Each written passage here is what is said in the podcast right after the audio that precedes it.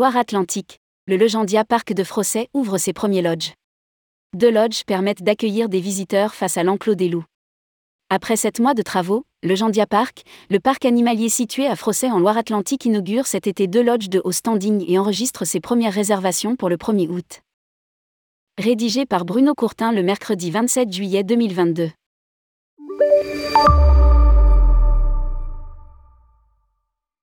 Ce projet a été initié en 2019, avant la crise de la Covid qui a fait prendre du retard au chantier, qui n'est concrétisé que trois ans plus tard. La direction du Legendia Parc de Frosset a investi 500 000 euros dans des hébergements d'exception en faisant appel essentiellement aux acteurs locaux. Artisans tout corps de métier, entreprises du bâtiment, architectes.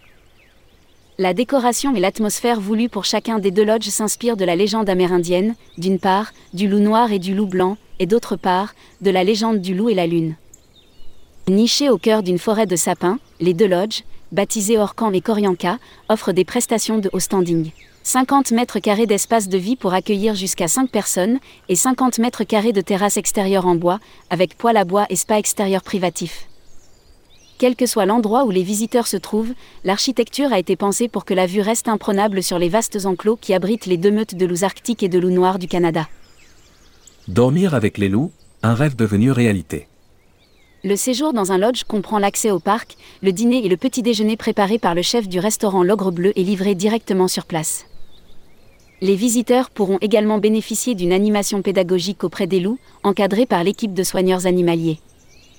Le bien-être animal est d'ailleurs au cœur des préoccupations du projet. Insistent les promoteurs du parc. Tout a été mis en œuvre pour allier proximité sans générer de nuisances pour les animaux. Animaux emblématiques du parc, les loups sont ces vedettes incontestables depuis leur arrivée en 2020. Il manquait cette opportunité de passer une nuit presque à leur contact. C'est désormais une prestation unique dans la région. Les lodges de Legendia Park offrent la possibilité de dormir à proximité des enclos, dans un cadre verdoyant, comme coupé du monde pour être aux premières loges de leurs évolutions de jour, comme de nuit.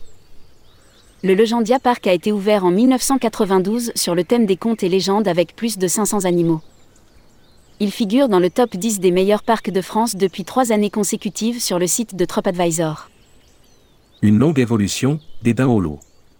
Ancien agriculteur, Patrick Lefebvre, fondateur du parc ouvre, avec l'aide de sa femme, les portes du Sentier des Dins en 1992 où la visite s'effectue en calèche. Rapidement, de nouveaux pensionnaires rejoignent les résidents du parc et la thématisation se précise autour des légendes de Saint-Hubert et du roi de la forêt. Pendant une dizaine d'années, le parc se professionnalise et s'enrichit de spectacles et d'animations diverses, tout en accueillant de plus en plus d'animaux sauvages.